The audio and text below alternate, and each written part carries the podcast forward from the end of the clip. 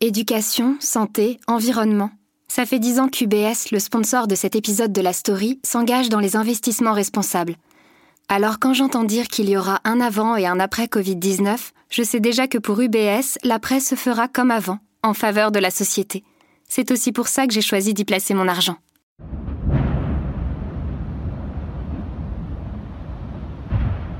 Dans la confusion du, réveil, je me suis dit, euh, c'est la guerre. Ensuite, je me suis dit, euh, c'est un marteau-piqueur, mais il est quand même bien matinal. J'ai mis mes boules qui et puis je les ai enlevées tout de suite. Je me suis dit qu'il se passait quelque chose de grave.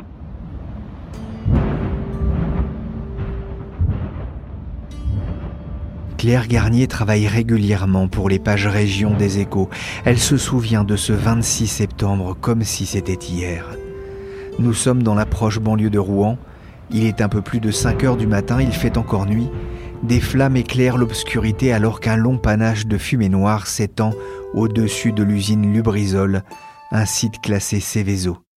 Je suis Pierrick Fay, vous écoutez La Story, le podcast d'actualité des échos, et je vous propose de revenir sur un événement qui n'a pas fini de se répercuter sur la vie politique française. Ces images sont extrêmement spectaculaires. Cela fait maintenant trois heures que le feu eh bien, ravage cette usine ou un bâtiment de cette usine. L'usine Lubrizol fabrique des additifs pour des lubrifiants.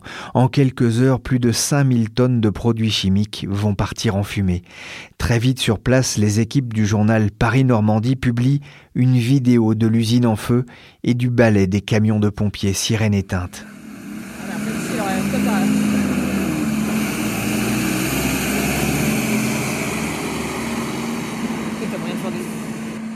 Claire Garnier est correspondante des échos à Rouen. Pour elle, l'accident de l'usine Lubrizol, c'est d'abord un drôle de réveil en pleine nuit. Je me souviens avoir été réveillée un petit peu avant 5 heures du matin par des, explosions, des détonations euh, assez rapprochées et d'une violence inouïe. En fait, rien à voir avec un bruit de feu d'artifice, par exemple. Hein. Et dans la confusion du réveil, je me suis dit, euh, c'est la guerre. Ensuite, je me suis dit, euh, c'est un marteau-piqueur, mais il est quand même bien matinal. J'ai mis mes boules qui et puis je les ai enlevées tout de suite. Je me suis dit qu'il se passait quelque chose de grave. Et là, je suis donc sortie sur les, hauteurs de Rouen, euh, sur la rive droite de la Seine, parce que j'avais, je, savais d'où venait ce, bruit.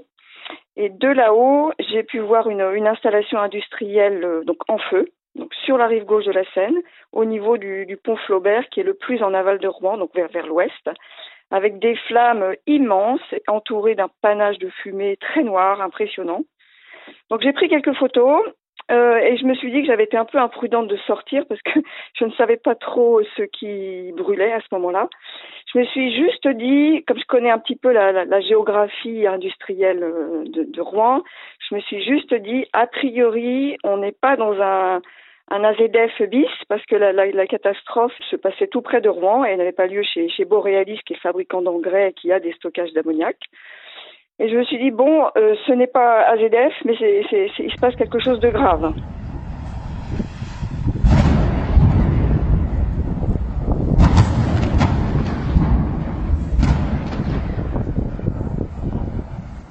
Diffusée sur BFM TV, cette vidéo réalisée par un témoin montre bien la violence d'un accident qui rappelle dans une certaine mesure l'explosion de l'usine chimique AZF qui avait ravagé les quartiers sud de Toulouse en 2001. Alors à 5h30 est tombé le, premier communiqué de la préfecture de Seine-Maritime qui annonçait un incendie euh, grave chez Lubrizol sans faire de victimes. Alors ensuite, assez vite, le, bilan humain euh, donc c'est confirmé puisque donc cet incendie euh, qualifié de hors norme par les pompiers eux-mêmes, hein, n'a fait aucun mort, aucun blessé et n'a détruit aucun logement. Par comparaison, à ZF, c'est 31 morts, 2700 blessés et des destructions matérielles euh, considérables. cette usine Céveso, elle fait partie du paysage? Ah, euh, Complètement. En fait, elle, euh, elle, est installée à Rouen depuis 65 ans.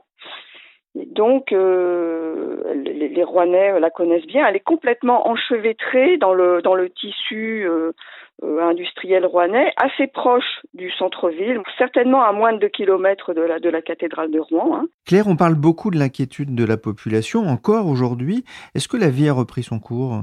Là, on est trois semaines après l'accident, euh, donc oui, la vie a repris son cours, mais euh, cet accident est, quand même dans tous les esprits. Et euh, il faut dire que les, les odeurs d'hydrocarbures qui persistent encore ici et là en fonction des vents rappellent la catastrophe. Et, et, et d'ailleurs, euh, à l'heure où nous parlons, le site lui-même a été à peu près débarrassé de ses nappes d'hydrocarbures, mais le travail n'est pas complètement terminé dans le, dans le bassin du port de Rouen qui a été isolé de la Seine avec des barrages flottants pour recevoir les eaux souillées de, de Lubrizol. Et c'est sans doute, je pense, ce qui sent mauvais quand on passe encore aujourd'hui sur le, le, le pont Flaubert ou bien sur les quais de Seine mais ce, travail de ce travail est en cours. Claire, vous, vous avez euh, réalisé récemment une enquête pour les échos. Vous, vous évoquiez alors une hystérie collective. Pourquoi?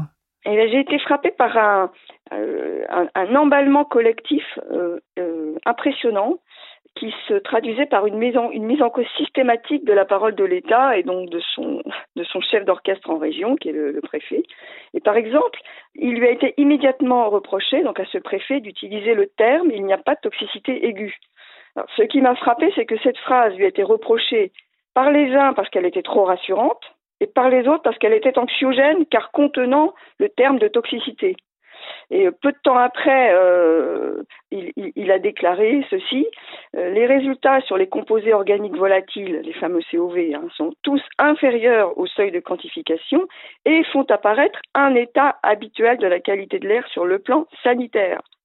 Alors, face caméra, il a, il a simplifié son message et il a dit euh, on a un état habituel de la qualité de l'air à Rouen. Là, ça a été le déchaînement des médias, des politiques et des réseaux sociaux. Et trois jours plus tard, il a été amené à, faire une explication de texte en conférence de presse devant nous, journalistes. Il a dit Je n'ai jamais dit que la qualité de l'air était satisfaisante à Rouen, qui est une ville polluée comme bien d'autres villes de France. Et alors, en voyant ce déchaînement généralisé contre la, personne du, préfet, je me suis dit qu'il servait un petit peu de punching ball, hein, de, défouloir, qui était un peu le bouc émissaire dans cette affaire. Et, ce que je me suis dit, c'est que ça s'explique parce qu'on on a été face à un événement très impressionnant qui faisait peur. On ne savait pas où le feu avait pris, on ne le sait d'ailleurs toujours pas, hein, et on n'avait pas de coupable, ce qui est d'ailleurs toujours le cas. Et ce déchaînement contre le préfet, on a pu l'observer dans les, commentaires qui, euh, suivent les, retransmissions en direct que réalise notre confrère Paris-Normandie pour chacune des conférences de presse de la préfecture. Il y a, un déchaînement des internautes sur la personne du préfet. Et alors, en même temps qu'ils s'en prenaient au préfet, les gens disaient l'État nous ment, on ne nous dit pas tout. Euh, c'est le type de slogan qu'on a pu entendre dans les différentes manifestations. C'est une vidéo inquiétante diffusée sur Facebook. Une eau noire filmée par une jeune internaute à son domicile dimanche soir près de Rouen. Le document est véridique, mais visionné plus d'un million de fois, il a provoqué une panique sur Internet. Alors Claire, on vient de l'entendre aussi dans ce reportage de LCI, c'était aussi la, foire aux rumeurs. Alors là, euh, oui, complètement. On en a, on en a eu quelques, quelques jolis exemples. Euh, dans, dans l'enquête des échos, j'ai parlé de, de, de, cette vidéo qui a été partagée, je crois, plus d'un million de fois sur Twitter, qui montre donc une eau du robinet euh, coulant marron. La jeune Rouanaise qui avait effectivement euh, posté cette vidéo avait en effet vu couler de l'eau foncée au robinet de son appartement. Mais en fait, au lieu de contacter la métropole de Rouen euh, pour régler son problème, elle l'a posté. Euh, et, en fait, une fois retrouvé l'auteur du, tweet, les services de, la métropole que, que j'ai contacté là pour l'enquête m'ont expliqué qu'ils ont dû aller vérifier sur place la qualité de l'eau au compteur qui était donc cristalline, et donc expliquer à l'auteur de la vidéo que son installation individuelle était défectueuse, et ensuite diffuser un communiqué affirmant que l'eau était potable dans la métropole de Rouen. Alors il y a eu d'autres fake news comme des photos d'oiseaux morts qui ont été prises sur d'autres continents. Et puis il y a eu aussi ce faux communiqué intitulé Toxicité aiguë. Euh, alors là, c'était un communiqué qui usurpait les logos de la préfecture des Hauts-de-France et celui de l'Agence régionale de santé. Alors évidemment, le fait que ces fake news soient autant relayées, ça traduit euh, évidemment euh, une forme de crédulité des citoyens, mais aussi leur défiance vis-à-vis des autorités publiques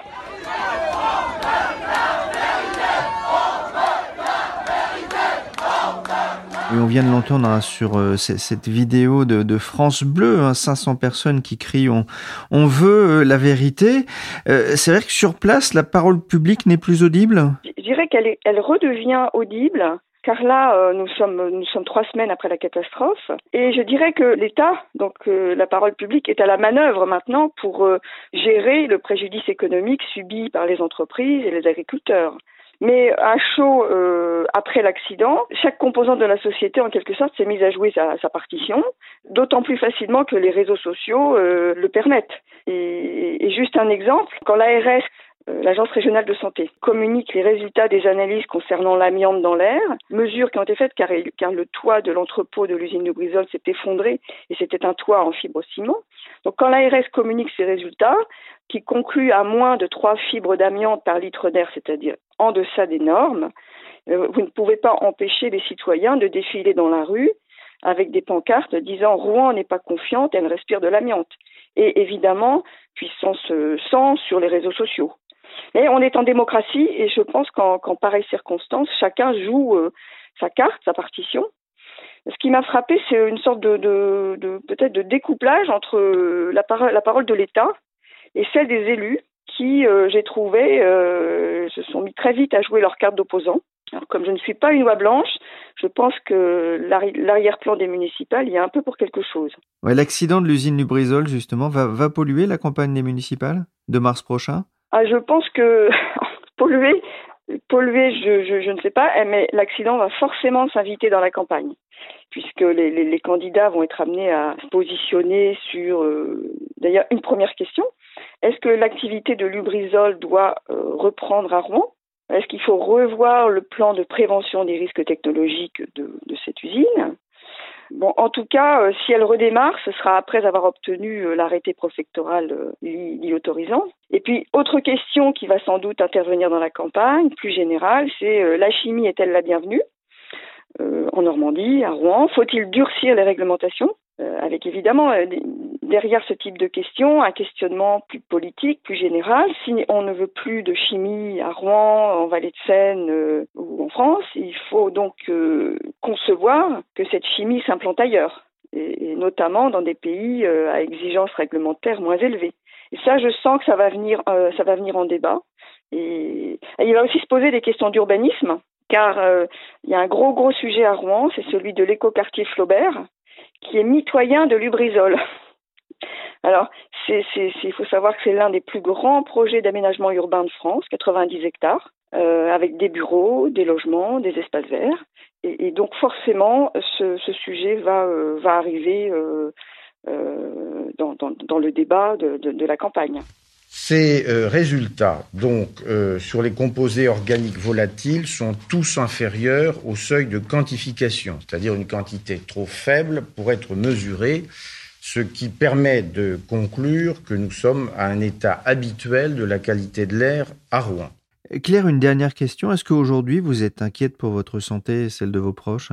Alors, ce que je peux dire, c'est que je n'ai eu, euh, à titre personnel, hein, aucun des symptômes euh, décrits par les médecins hein, que j'ai contactés pour, pour l'enquête des échos, qui, euh, qui, qui m'ont parlé de, de surcroît de consultation liés à des, des, des symptômes rhinopharyngés et ou gastriques. Dans mon entourage, il n'y a pas non plus eu ce type de, problème. Il est vrai que je me suis pas non plus, j'ai pas non plus été stressée par le par l'événement parce que j'étais poussée ou guidée par l'adrénaline liée au travail. Donc je me suis concentrée exclusivement sur mon travail. Euh, ça, ne veut pas dire que je n'ai pas pris de risque. Et je regrette bien aujourd'hui de ne pas avoir eu de, masque filtrant euh, pour euh, notamment circuler euh, dans Rouen, ce fameux jeudi 26 septembre, puisque j'ai traversé la ville plusieurs fois à vélo, d'est en ouest, du nord au sud, pour, euh, les besoins du travail. Et euh, évidemment, euh, je pense que c'est pas très bon. J'ai dû passer au total près de deux heures au milieu du nuage, de ce nuage sans masque filtrant, et je le regrette. Je le regrette. Je vais donc être vigilante sur les infos qui nous seront communiquées, notamment épidémiologiques.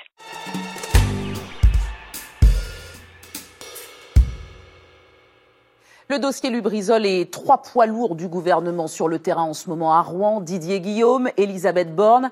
Et Agnès Buzyn. Ils sont venus, ils sont tous là ou presque. Le vendredi 11 octobre, trois ministres ont fait le déplacement à Rouen, trois poids lourds du gouvernement. Mais dès le 27 septembre, la ministre de la Santé Agnès Buzyn, accompagnée de Jean-Michel Blanquer et d'Elisabeth Borne, s'était rendue sur place pour montrer le soutien du gouvernement. La ville est euh, clairement polluée.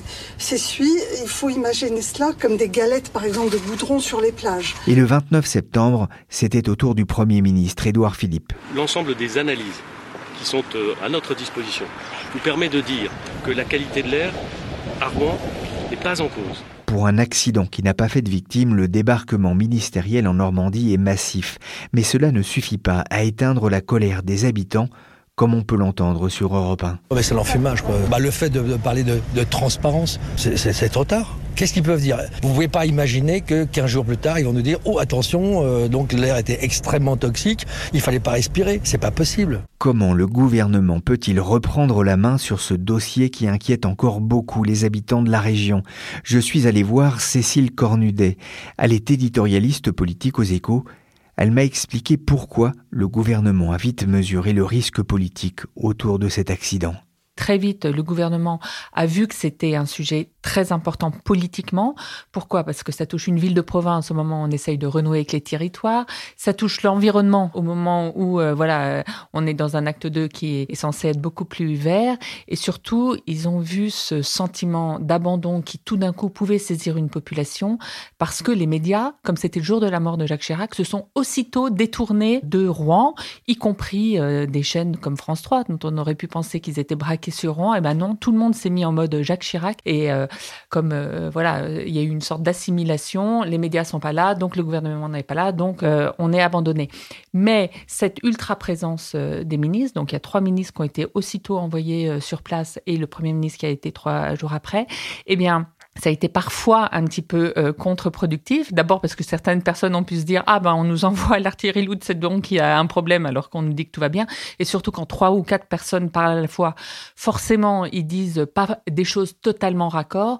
Or dans un climat de défiance euh, comme euh, celui dans lequel on est aujourd'hui, eh ben tout le doute et toutes les incompréhensions se nichent dans ces petites différences, ces petits silences, ces petites contradictions qui ont pu apparaître. Et il y en a eu. Agnès Buzyn a dit tout de suite la ville est polluée et en même temps le discours, c'était mais tout va bien, euh, euh, rassurez-vous, il n'y a rien de nocif. Donc, dans cette présence, il y a eu une sorte de prise de conscience très rapide, je pense, du gouvernement, mais qui s'est un peu retournée contre lui. C'est vrai que c'est une réflexion que je me suis faite. Il y a à la fois le côté euh, d'une population qui se sont abandonnée, qui se dit ben, on s'occupe pas de nous, puis boum, on envoie plein de monde et on dit ah bah s'ils viennent, c'est que c'est grave. Et, c'est que c'est grave, mais on nous le dit pas. C'est insoluble comme situation? C'est insoluble et il y a la prise de conscience euh, du côté des pouvoirs publics que c'est insoluble. Aujourd'hui, on est dans un tel climat de défiance pas chez tout le monde, hein, mais chez une grosse partie de la population. Alors, euh, c'est difficile de savoir combien, mais peut-être 30%, et c'est eux qui font un peu le buzz sur Internet, tout ça, que dès qu'une parole publique est émise de la part euh, d'un ministre, elle, est automatiquement dénigrée, retournée et on la prend à l'envers. Donc qu'est-ce qu'il faut faire? Est-ce qu'il faut ne rien dire? Mais ça, euh, euh, pour un gouvernement, c'est absolument impossible dans une situation comme ça. Ou est-ce qu'il faut parler? Eh ben, C'est le choix qu'ils ont fait de parler, de dire des choses, mais avec le risque, donc, ce que je vous disais, des incompréhensions puissent naître. Et donc nous allons évidemment attendre les nouveaux prélèvements, mais je tiens quand même à dire que c'est euh, plus important que la normale, mais cela reste dans les seuils euh, admis de toxicité. Donc, enfin, en dessous des seuils admis de toxicité, en tous les cas, euh, d'après les informations que j'ai. On vient d'entendre Agnès Buzyn sur France Info le 9 octobre, interrogée sur des taux de dioxine supérieurs à la normale. Certains reprochent au gouvernement de se retrancher derrière une vision scientifique, presque technocratique du danger lié à ce nuage. Il aurait manqué d'empathie.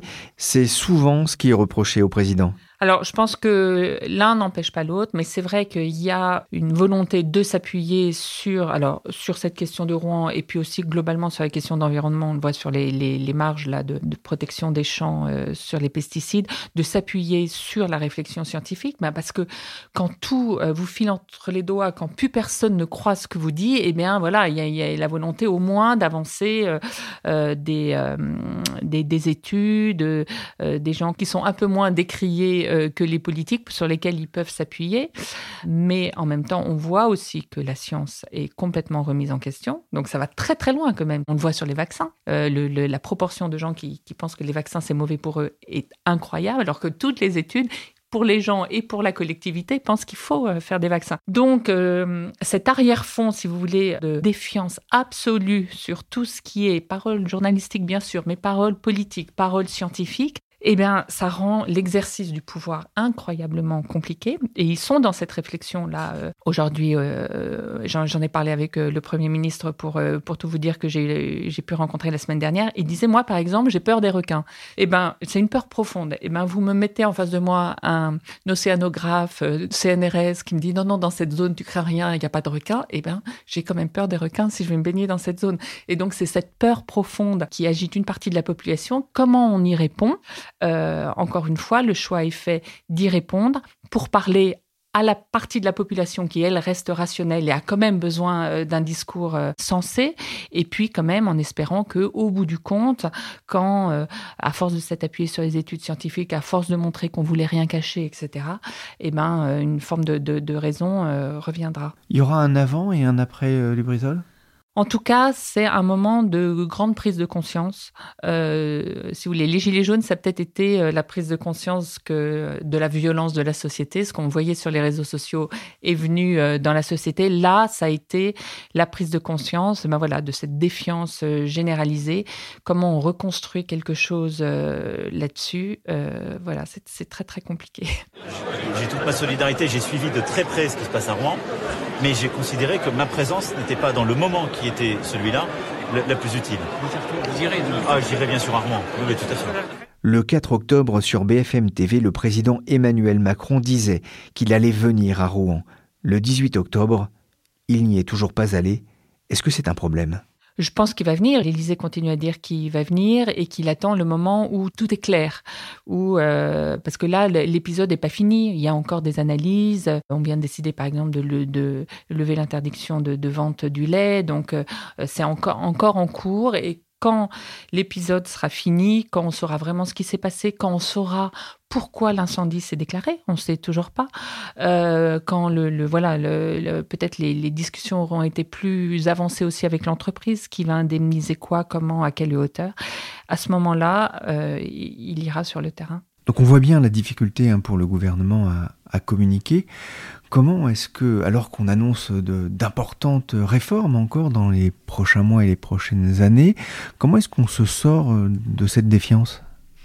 C'est très compliqué, surtout que c'est en train de, toucher tous les secteurs. On parlait du cas de Rouen, on ne croit pas ce qu'on nous dit euh, en matière euh, environnementale, mais on ne croit pas non plus ce qu'on nous dit en matière de sécurité.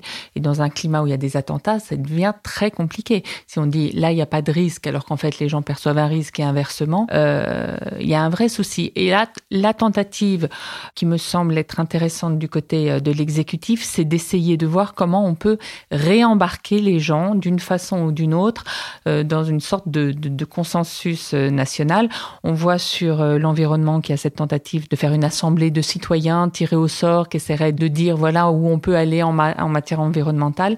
Et en, matière de sécurité, il y a ce discours sur la société de vigilance euh, qu'a mis dans le débat Emmanuel Macron. Alors ça crée plein de d'autres problèmes, mais l'idée qu'il y a derrière, c'est d'essayer de dire on est tous co-responsable euh, de ce qui se passe euh, en France et il faut qu'on essaye de construire euh, quelque chose ensemble. Alors, quand on a l'esprit de défiance absolue, et c'est un peu ce qui est en train de se passer sur, sur la sécurité, il y a des gens qui disent oui, mais si on nous dit il faut qu'on soit tous vigilants, c'est donc que l'État n'est pas sûr de lui, c'est donc que l'État ne, ne, sait pas comment gérer ce problème et c'est un petit peu le, le chat qui se mord la queue.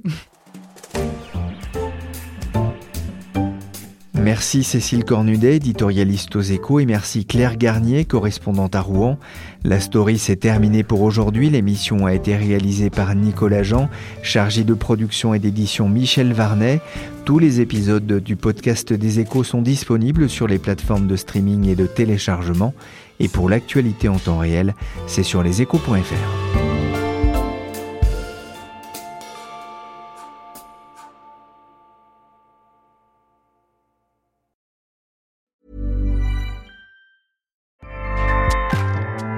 ACAST powers the world's best podcasts. Here's a show that we recommend.